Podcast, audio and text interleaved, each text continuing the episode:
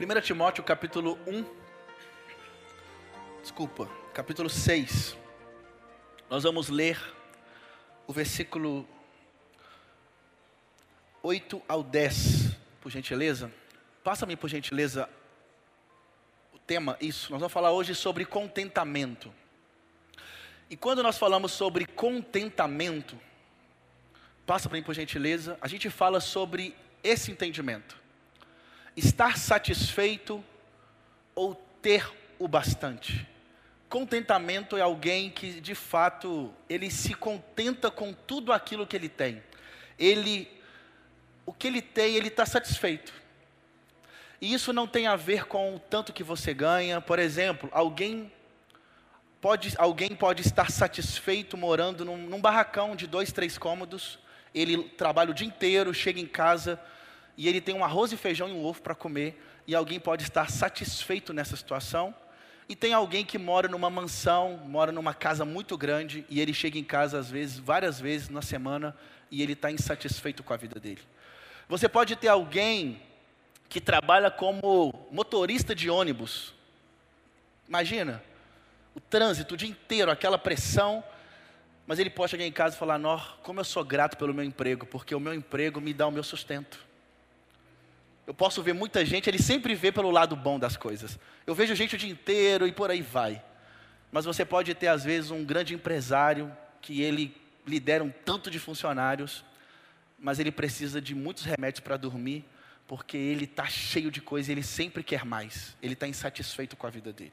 Ele sempre, nunca se encontra satisfeito. Então hoje eu quero falar um pouco sobre isso, porque nós estamos vivendo num período de pós-modernidade e na pós-modernidade a gente vê muita, mas muita gente lidando com o desafio de estar incontente, né, de descontente com a sua vida. A gente num, nunca encontra um momento de a gente se alegrar. Por exemplo, né, nós, quando eu crescer, eu quero ter uma casa, um carro, quero casar e ter filho. Aí vão dizer que tudo isso acontece. É suficiente? Normalmente? Não. Ah, não. Eu não quero ter só um carro agora. Eu quero viajar, eu quero ir para a Europa. E vão dizer que você vai para a Europa, você realiza mais um sonho seu. E aí você volta para casa e, ó. Oh, ah, não. Mas agora eu preciso ir lá para Bora Bora. Lá para as Ilhas Maldivas. E a gente acha que, e a gente só se sente realizado se isso acontecer na nossa vida. A gente só sente realizado. Quantas pessoas às vezes quer passar no vestibular da federal, por exemplo? Quantos jovens estudam? Eu tenho uma amiga minha que tentou por 10 anos. E depois ela falou: Ah, eu vou, vou fazer enfermagem. Que é, talvez ela, na cabeça dela é próximo. Mas ela tentou por 10 anos, ela estudava e ela não conseguiu. E aí depois, passou três anos depois que ela desistiu da medicina, ela foi tentar enfermagem, entrou na enfermagem e falou, não é isso que eu quero mesmo. E ela voltou para a medicina, fez medicina, passou na medicina, e ela está concluindo agora. Eu conheço ela há muitos anos. Sabe o que ela disse para mim? Não me encontrei. Eu estou terminando o meu curso de medicina, estou fazendo residência, eu não me encontrei na medicina. Tiago, meu sonho não foi realizado.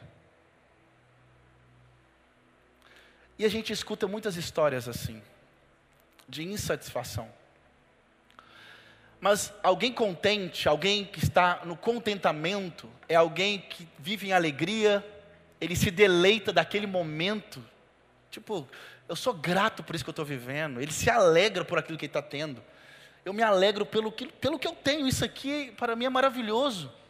Ele tem prazer, bem-estar e vive em gratidão. Você conhece alguém assim?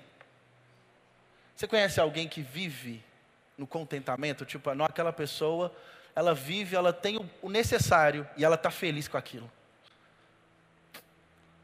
Mas ao mesmo tempo, irmãos, antes de eu ir para o texto, o descontentamento, né, o que já falei aqui, mas olha o que, que o descontentamento ele gera tristeza, decepção, aflição, desprazer e desgosto.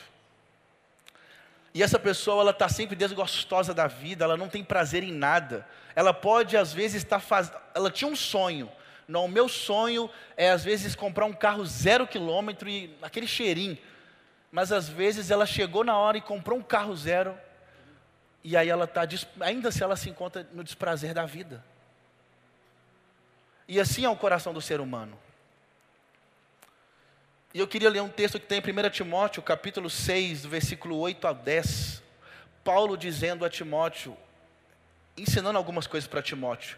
E ele vai dizer assim sobre o problema, um problema que existe no coração de muita gente. Os que querem ficar ricos caem em tentação, em, armadilha, em armadilhas e em muitos desejos descontrolados e nocivos que levam os homens a mergulharem na ruína e na destruição. Pois o amor ao dinheiro é a raiz de todos os males. Algumas pessoas, por cobiçarem o dinheiro, desviaram-se da fé e se atormentaram a si mesmas com muitos sofrimentos. Paulo aqui está dizendo a respeito de um problema muito grande que existe no coração do homem, que é o amor ao dinheiro. Paulo aqui trabalha alguém que não está contente com a vida, pelo contrário, é alguém que atrás do dinheiro fez com que ele entrasse em muitos buracos e chegasse num labirinto e que agora ele se encontra num lugar perdido e ele não sabe mais aonde está a saída, porque o amor ao dinheiro fez ele se perder. A Bíblia vai falar que nós não podemos adorar a dois, a dois senhores de uma mesma, né, de uma vez. Ou você adora a Deus, ou você adora a Mamon. Hoje nós temos vários coaches, né? E nada contra coach, irmãos. Existe muito coach bom. Mas o problema é quando você vê hoje várias coisas que, né, pessoas que se dizem coaches para te ensinar a ganhar dinheiro. Porque hoje o foco das pessoas parece que o sucesso, a alegria, a paz, o contentamento, o prazer da vida só existe se eu tiver, se eu ter coisas. O ter hoje é algo muito importante para a vida das pessoas. A gente muitas vezes só dá crédito para uma pessoa que a gente vê o carro dela. Se a gente vê o carro de uma pessoa chegando numa festa, se a gente vê às vezes a roupa de alguém numa marca, se a gente olhar o celular, ó, é iPhone 13, esse aqui, esse aqui, esse aqui tem. Esse aqui tem alguma coisa. E a gente gosta de olhar para as pessoas e valorizá-las pelo que elas têm. Ou às vezes nem têm, apenas uma aparência de alguém que tem alguma coisa. E eu falo para vocês que eu encontrei nos últimos meses, e eu vou dizer talvez nos últimos dois, três anos, eu encontrei pessoas incontentes com a sua vida. E eles começaram a esco escolheram alguns gurus. Alguns gurus, eu vou usar esse nome. E eles pegaram alguns gurus e começaram a, a seguir todos esses conselhos com o intuito de ficar rico. Esse é o intuito. Eu quero ganhar dinheiro. E dentro desse coração e dentro desse propósito, algumas pessoas acabaram se perdendo. E eu falo porque eu perdi amigos, não apenas entre amizades, mas eu vi homens e mulheres se distanciando do próprio Cristo Jesus. Homens que eu via prostrado aos pés de Jesus, mulheres que eu via que queriam gastar as suas vidas para pregar o Evangelho, fazer discípulos, pessoas que andavam comigo anos e anos, mas que quando o seu coração, essa pessoa foi, ela olhou para o lado e ela viu muita gente ganhando dinheiro. Eu também tenho que ganhar dinheiro. Eu tenho que ganhar dinheiro, porque está todo mundo ganhando. Não é que está todo mundo ganhando, mas ela se viu perto de gente que estava melhorando fi financeiramente as suas vidas. E ela, então algumas pessoas acabam sendo seduzidas por isso.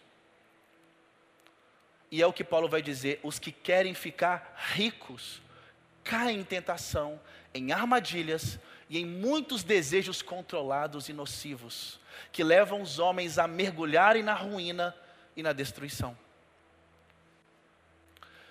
E aí, irmãos, e a palavra contentamento, eu queria explicar algo para vocês aqui. A palavra contentamento, ela vem de um movimento, de um pensamento grego, de um pensamento de uma, de uma galera que seguia um pensamento estoico. E os estoicos, eles criaram essa palavra contentamento. Paulo pega essa palavra de, da galera da Grécia. A Grécia, os gregos usavam muito essa palavra. Mas qual o sentido dos gregos usarem essa palavra de contentamento? E era a mesma ideia, estar satisfeito, ter o bastante. Mas na ideia, qual o seguinte: eles treinavam, eles tinham uma pedagogia entre eles, para que eles não, não pudessem se importar com nada na vida deles, apenas com eles mesmos. Onde eu quero chegar? Tem até um. Como é que chama quando tem um. Tipo um provérbio chinês, né, os provérbios africanos. E tem um provérbio estoico que qual que é a ideia? A ideia é que o estoico, ele precisava o quê? Comece primeiro quebrando um prato da sua casa e um copo e diz assim: Eu não me importo com isso. Depois, se, quando o seu cachorro morrer, você vai treinando isso no seu coração. Eu não me importo que meu cachorro morreu. Até chegar no momento que, quando um parente seu morrer, você vai treinar isso no seu coração e dizer: Eu não me importo se o meu parente morrer. Qual que é a intenção disso? Para o estoico, por exemplo, para eles não tinha vida após a morte. Então eu preciso viver de maneira intensa, aqui, hoje. Então eu não posso me apegar a nada que gere ao meu coração insatisfação. Eu não posso me apegar a gente, a pessoas, nem ao meu filho, nem à minha esposa. Então, eles tinham um movimento de, se, de treinar o coração, de treinar a mente deles, para dizer: eu não me importo com as percas, porque eu, eu vou aprender a viver satisfeito em qualquer situação. Se eu perder Fulano, eu não me importo, porque eu, eu preciso todos os dias viver de uma maneira satisfeita. Então, se eu não me importo, então isso não vai gerar insatisfação em mim. Está dando para entender? Agora imagina um grupo, um povo, te treinar para que você não se importe com ninguém, com nada, apenas consigo mesmo. E o desejo é fazer com que a sua mente sempre esteja vivendo em prazeres, em estar satisfeito, para que você não se entristeça com nada e viva de constante alegria. Porque se eu me apego a pessoas, eu vou gastar tempo num processo de luto. Se eu perder o meu cachorro, ah, eu vou ficar ali. Não, por que, que ele morreu? E o pensamento estoico fazia isso mente do, das pessoas. E Paulo então pega esse, essa palavra contentamento, irmãos. E aí ele transforma essa palavra de uma maneira saudável. E aí Paulo então dá agora conselhos. E olha que legal os conselhos de Paulo a Timóteo.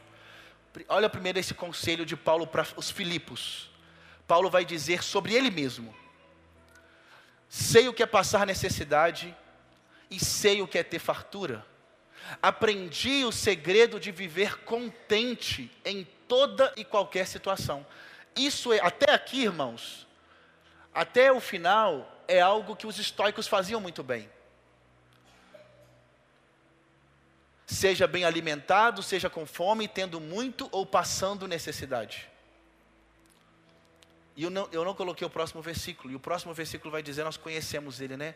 pois posso todas as coisas naquele que me fortalece. Qual que é a intenção de Paulo aqui dizer isso? Paulo, ele não estava fazendo um treinamento humano e para descartar todo mundo à sua volta e dizer que ele está contente, porque ele não se apegou a nada. Pelo contrário, Paulo ele ama gente. Paulo ele dá vida muitas vezes por pessoas. Paulo gasta a sua vida pregando o evangelho. Em Romanos 1,14, Paulo vai dizer que ele, se, ele considerava em dívida com o ser humano, em dívida com os gregos, em dívida com os bárbaros, em dívida com os judeus. Dívida de quê? Da mensagem do Evangelho, porque o Evangelho é poder de Deus para salvar as pessoas. E Paulo gasta a sua vida, gente, em prol de gente, em prol de pessoas. Então Paulo amava pessoas. Paulo amava. Mas Paulo está dizendo aqui, ele encontrou o segredo de viver contente. Por que segredo? Era uma linguagem do povo grego também. Porque coisas, algumas, alguns pensamentos, os gregos não gostavam de falar para o público. Eles ficavam apenas no, com um grupinho pequeno. Mas Paulo está compartilhando o seu segredo com todo mundo. Eu aprendi o segredo de viver contente em qualquer situação. O que, que é isso? Eu estive, eu vivi momentos de fartura, mas eu vivi momentos de necessidade. Eu tive momentos que eu passei fome, gente. Mas eu tive momentos que eu me alimentei muito bem. E em todos os momentos eu estava contente. Mas aonde que estava baseado esse contentamento de Paulo, irmãos? Em Cristo Jesus. Paulo está realizado na pessoa de Jesus, e esse é o grande desafio para a nossa vida hoje. Porque para muitos de nós, Cristo Jesus não é suficiente. Para muitos de nós, a gente é crente, a gente está na igreja, mas para muitos de nós, Cristo Jesus, Ele de fato não é o meu primeiro amor. Eu amo, eu amo as pessoas, eu amo o meu trabalho e Cristo também. Mas Cristo nunca é o primeiro, muitas vezes, na nossa vida. Às vezes a gente só vive o cristianismo como se fosse uma religião qualquer, aonde a gente dá 20% da minha vida. Eu não vou dar tudo, porque tem muitas coisas que tem que ser do meu jeito. Tem muitas coisas que eu preciso fazer da minha vontade. Eu tenho os meus próprios desejos, os meus próprios sonhos. Mas Paulo está dizendo, irmãos, que ele, ele aprendeu a viver. E não é fácil, irmãos. Mas é uma vida de alguém que está todos os dias buscando conhecer a Deus, por meio da tua palavra e da vida de oração. É alguém que está na prisão. E aí eu vou dar um exemplo. Atos capítulo 16. Paulo pregou o evangelho para uma mulher que se dizia mágica, uma mulher, uma feiticeira. E Paulo prega o evangelho e essa mulher agora se converte.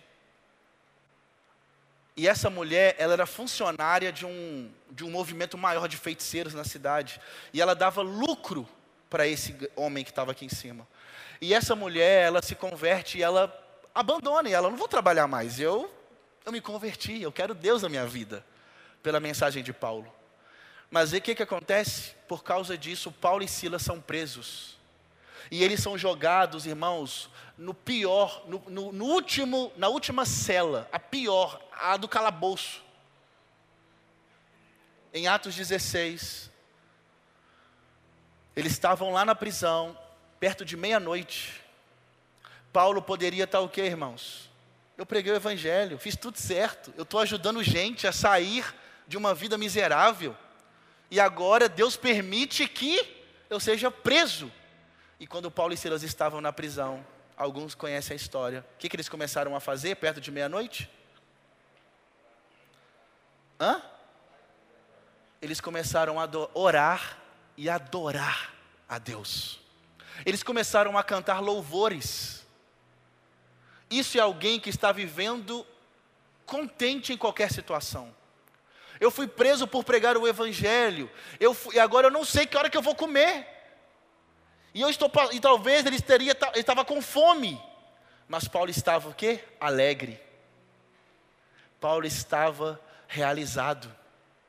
Paulo estava eu vou eu vou louvar a Deus. Porque eu estou feliz porque eu estou vivendo o que Deus me chamou para viver. Eu me realizo nesse Deus. Irmãos, não é masoquismo.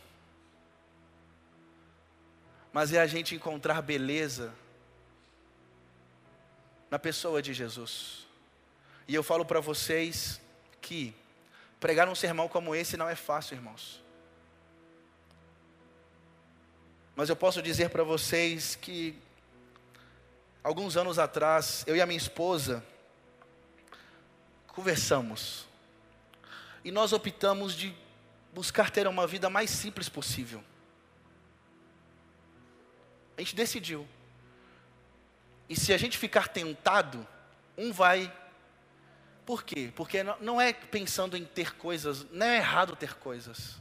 Isso é bom. Mas nós queríamos ter tempo. E hoje, quando a gente vê vários amigos, vários amigos, nada contra, vários amigos que têm projetos grandes financeiros que eu estou falando, essas pessoas são pessoas que trabalham demais para ter coisas. E nada contra. Mas eu entendi que às vezes tempo é muito mais caro. Tempo para estar com pessoas, tempo para cumprir o chamado, tempo para pregar o evangelho. E muitas das vezes eu vejo pessoas que o dinheiro ocupou o lugar no seu coração de um jeito que não tem que ocupar. Podemos ganhar muito dinheiro, mas que a gente possa rever onde está o nosso coração. O contentamento, e não tem a ver só com dinheiro aqui. O contentamento, irmãos, alguém que está também contente é alguém que criou expectativas para algo e talvez aquilo se decepcionou. E aquela pessoa entrou num, num, num lugar tão horrível. E se você está aqui e você ouve essa mensagem, você fala, Tiago, eu não estou satisfeito com a minha vida. Para mim, o ter nos últimos anos tem sido mais importante do que ser. Talvez eu me perdi no meu caráter. Eu não sou uma. Qual é o meu caráter? O que, que eu tenho me tornado? Será que eu sou um homem que, que fala a verdade, que vive a verdade que eu falo? Será que eu sou alguém que tem ensinado para os meus filhos? Ou será que eu sou alguém que eu falo para os meus amigos? e aqueles conselhos que eu dou para os meus amigos é aquilo que de fato eu estou vivendo ou não? Será que eu me tornei como pessoa? Eu estou falando no ser, a pessoa que eu quis ser na infância? Ou será que o meu projeto de vida era apenas ter coisas e não ser alguém? Porque às vezes nós colocamos, nós planejamos ter coisas, ter isso e ter aquilo, mas nós não planejamos ser um homem mais parecido com Jesus, ser uma mulher que está íntima de Cristo, ou ser um homem que vai amar a sua esposa e ser fiel a ela até a morte, de fato. Ou ser uma mulher que busca auxiliar o seu marido, eu quero ser essa mulher dia após dia, Deus. Daqui cinco anos eu quero ser uma mulher mais parecida contigo em auxiliar, em edificar a vida do meu marido, em poder edificar nossa casa. Daqui três anos eu quero ser alguém mais humilde, porque hoje eu sou muito soberbo. Daqui um ano eu quero ser alguém que as minhas palavras vai dizer apenas verdade, porque eu ainda me encontro em falando muitas mentiras. Será que em vez da gente se contentar em muitas vezes buscar ser alguém que está focado em seguir a Jesus e se parecer com Ele, será que a gente pode tirar os olhos de querer, eu tenho que ter para ser alguém. Não, você não tem que ter para ser alguém. Porque o que nos define não é o que a gente tem, não é a nossa profissão também. O que nos define é quem nós somos, o que Cristo diz sobre nós. Porque Ele é o nosso Criador, gente. E se Deus é o nosso Criador, Ele sabe para que, que eu existo.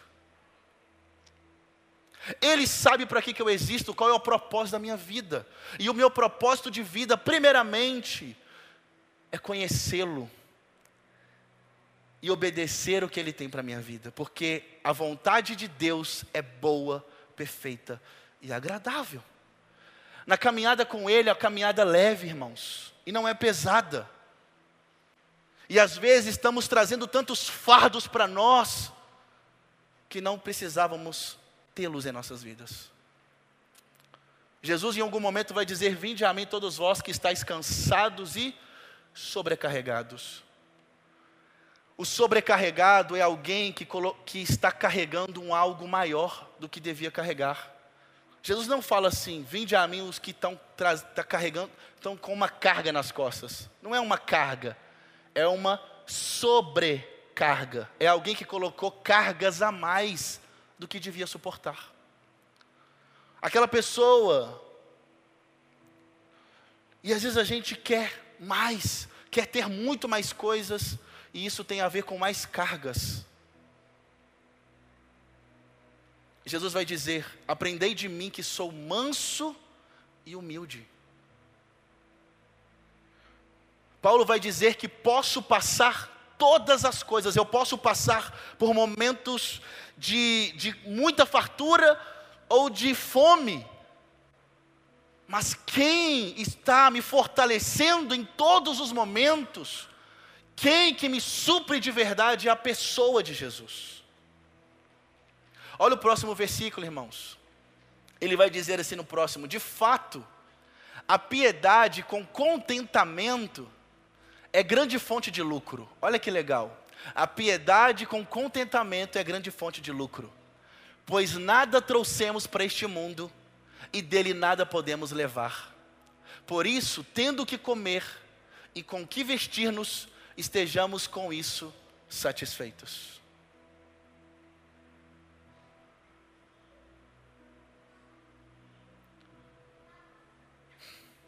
Viemos do pó, irmãos e do pó voltaremos também.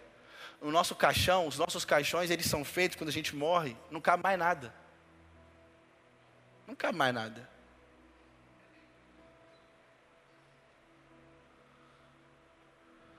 E eu não estou aqui pregando uma vida de miséria, nada disso. É onde está o nosso coração. O foco da minha mensagem é onde está o meu coração. Eu me realizo nas coisas que eu tenho ou eu me realizo na pessoa de Jesus? A minha vida está contente porque o Cristo é suficiente para mim? Ou eu me realizo, ah não, porque no dia que você não tiver, você que tem, no dia que você não tiver, você vai se afundar. Quando a gente idolatra uma coisa, irmãos, qualquer coisa que não seja o Senhor, pode ser um relacionamento, pode ser uma profissão, pode ser um bem que a gente comprou. Se a gente idolatra qualquer coisa que não seja Deus, aquilo que a gente adora, ele não é capaz porque não é um ser divino e ele não consegue nos dar tudo que, que o nosso coração necessita. E chega sempre o momento da decepção, de qualquer coisa que a gente possa idolatrar, até filhos, até os nossos filhos. Nem os nossos filhos são capazes de representar Deus em nossas vidas. Porque no momento que a gente idolatra os nossos filhos, e os nossos filhos falham conosco, nos decepcionam, ou acontece alguma coisa, se a gente idolatra nossos filhos, a nossa vida acabou. Porque a gente viveu a vida baseado nos filhos. Se você tem uma profissão e você idolatra a sua profissão, olha, eu sou um, eu sou isso. Você tem orgulho da sua profissão, é legal. Mas se você idolatra, se a sua vida, se você acha que você é a sua profissão, no momento que você parar de fazer o que você faz, se acontecer alguma coisa, em alguma situação, em alguma circunstância, você perdeu o sentido da sua vida. Porque você colocou o sentido da sua vida na sua profissão. E todas as coisas que a gente coloca no lugar do Senhor, em algum momento a gente vai perder o sentido da vida. Se a gente coloca. Agora, Cristo não. Cristo é eterno. Cristo é todo poderoso. Ele tem o controle de todas as coisas, ele é o início e o fim. E ele é poderoso o suficiente para o tempo inteiro preencher o nosso coração. Porque nada mais é capaz de preencher o nosso coração a não ser de maneira completa, a não ser Cristo Jesus. E é isso que Paulo está dizendo. Paulo está dizendo que eu posso passar. Cristo me fortalece em qualquer circunstância. É nele que eu encontro satisfação. E eu, indo para a parte final, eu queria colocar alguns pontos aqui na vida de contentamento.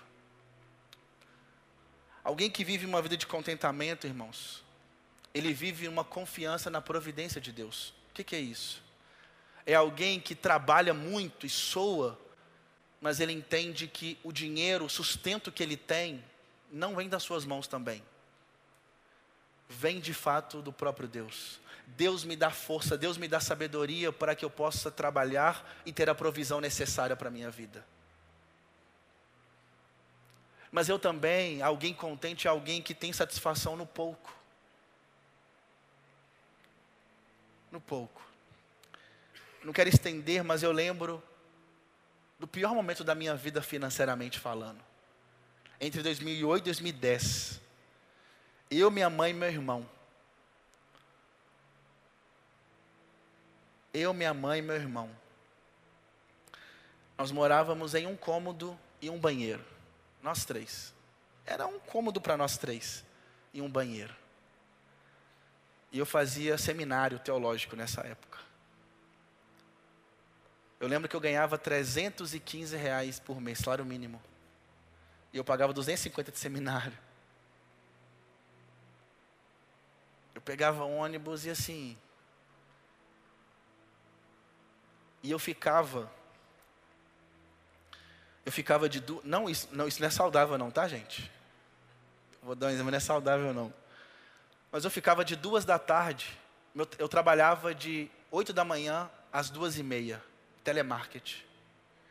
E eu, duas e meia, eu saía do centro e eu ia para Lagoinha, a pé, e ficava até sete da noite, com um pão de sal. Eu comprava um pão de sal. um pão de sal e um copo de café com leite. Minha refeição, por dois anos. De três até sete da noite, aí tinha um seminário, eu faz, aí estudava esse horário. Para mim não gastar passagem, né, para mim não gastar passagem do centro do meu trabalho até, o, até a igreja, eu ia a pé. E eu ficava lá todos os dias e eu passava muita necessidade no sentido de comer mesmo. Eu sentia muita fome. E eu ficava três horas numa sala de aula com muita fome. E eu só comia quando eu chegava em casa 11 horas da noite. Mas eu tinha um projeto de vida. Quero, eu quero pregar o evangelho. E eu quero aprender da palavra. Mas eu... E eu chegava em casa 11 horas da noite. Mas irmãos, quem me conheceu nessa época, me conheceu alguém feliz da vida como eu estou hoje. Porque eu era apaixonado e eu falo de coração.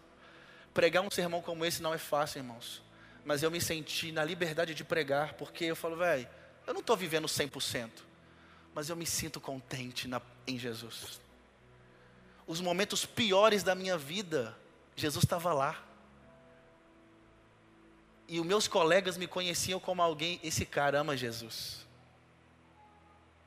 Mas eu posso falhar, irmãos, porque o meu coração é humano. A qualquer momento, meu coração recebe eu posso começar a amar o dinheiro mais do que Cristo Jesus. A qualquer momento, aquele que está de pé, cuidado para que não caia. E todos os dias o meu coração é tentado a querer ter dinheiro, irmãos. Mais, eu estou falando. Todos os dias eu quero cobiçar mais coisas. Mas é tão bom quando Deus usa a esposa ou quando Deus usa amigos para dizer, irmão, que nossos olhos continuem focados em Jesus. Mas não é um, e o, o, contentamento não é um esforço humano, porque não é um pensamento estoico. O contentamento, irmãos, você só consegue viver esse contentamento na pessoa de Jesus, em Cristo Jesus. É você correndo para Jesus, é você se aproximando de Jesus, é você se relacionando com Cristo. E quanto mais você se relaciona com Cristo, mais você vai vendo que Ele de fato é o sustento de tudo que eu preciso. Salmos 23.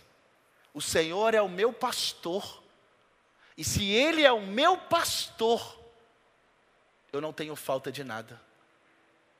Tudo que eu preciso, Ele me dá. Tudo que eu preciso. O que eu não preciso, Ele não me, ele não me dá.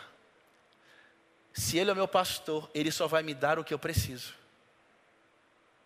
Mas muitas vezes, o que o pastor nos dá, que é o que é necessário para a gente viver, a gente não se alegra com isso. A gente quer mais. E a gente começa a cobiçar coisas fora do que foi necessário para a gente viver.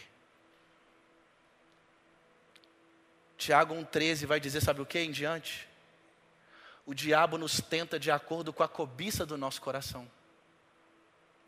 O diabo, ele só nos tenta, irmãos, de acordo, ele vê a nossa vida e ele arquiteta o seu projeto de estratégia para nos destruir de que maneira? Essa pessoa cobiça essas coisas. Então eu vou colocar, eu vou oferecer para ele banquetes. Mas a oração de Jesus no Pai Nosso é qual? Não nos deixes cair em tentação. Livra-nos do mal. E todos os dias nós estamos sendo tentados, irmãos. Porque tudo à nossa volta, hoje a rede social a gente vê um tanto de gente vivendo uma vida e a gente fala, oh, eu também quero viver essa vida.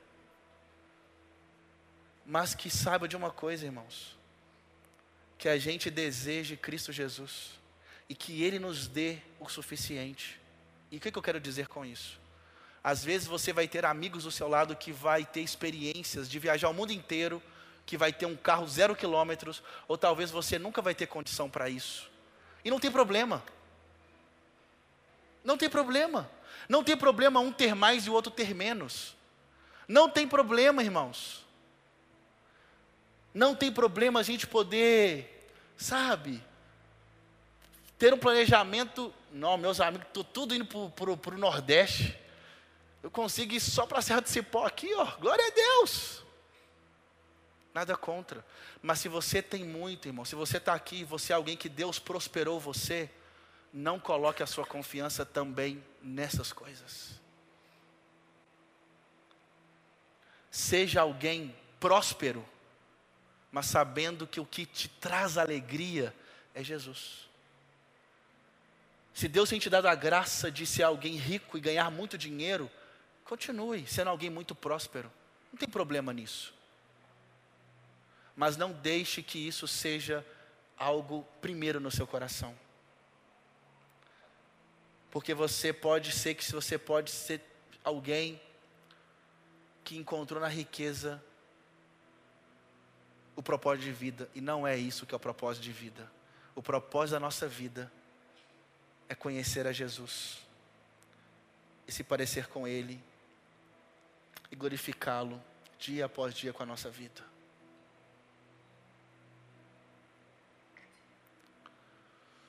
Confiança na providência de Deus, satisfação com pouco, superando as circunstâncias, sustentado pelo poder divino, e preocupação com o bem-estar dos outros.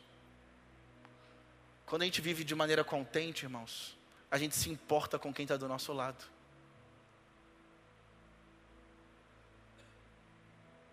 Quando Cristo é suficiente para mim, eu sempre, eu, eu sempre penso fora de mim.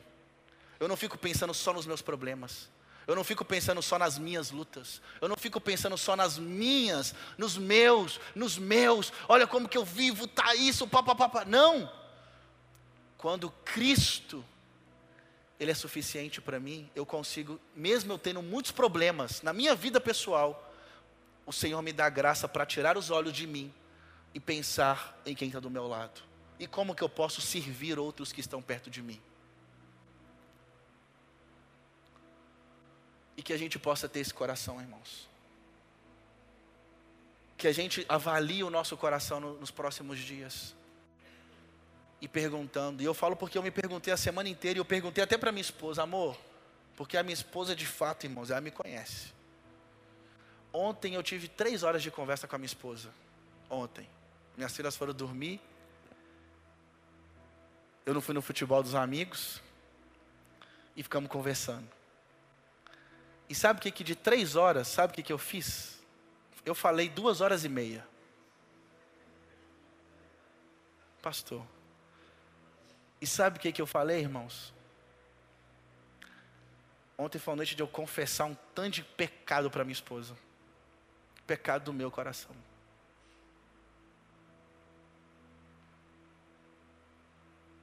Não, pastor, é muito pecado, hein?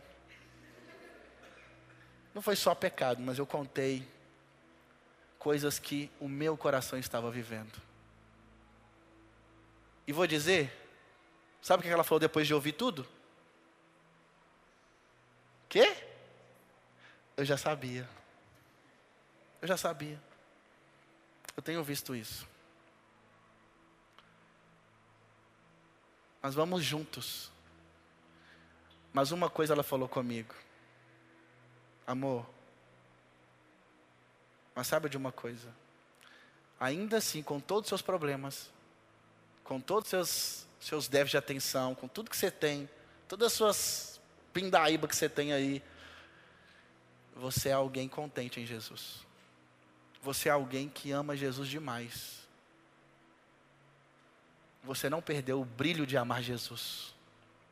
E que você nunca perca esse brilho.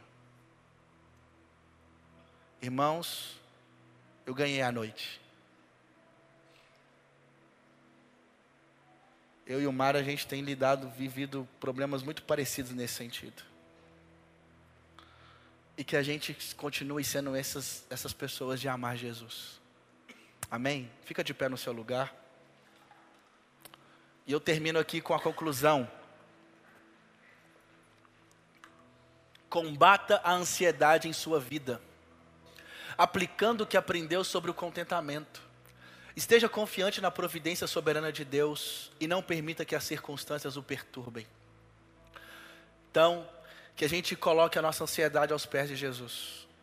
Ele mesmo vai dizer: Não andeis ansiosos por coisa alguma Antes, fazeis as vossas súplicas e orações diante de Deus, e a paz de Deus, que excede todo entendimento, guardará o vosso coração. Irmãos, termino aqui. Queria, acenda as luzes para mim, por gentileza. Eu queria que a gente tivesse aí 15 a 20 minutos de uma. para a gente poder conversar um pouco sobre esse assunto, porque é um assunto muito importante. Eu falo porque eu precisei sondar muita coisa no meu coração. E Cristo, será que Cristo tem sido suficiente para mim? Ou será que eu tenho me apegado a outras coisas? Será que eu tenho buscado me realizar em outras coisas?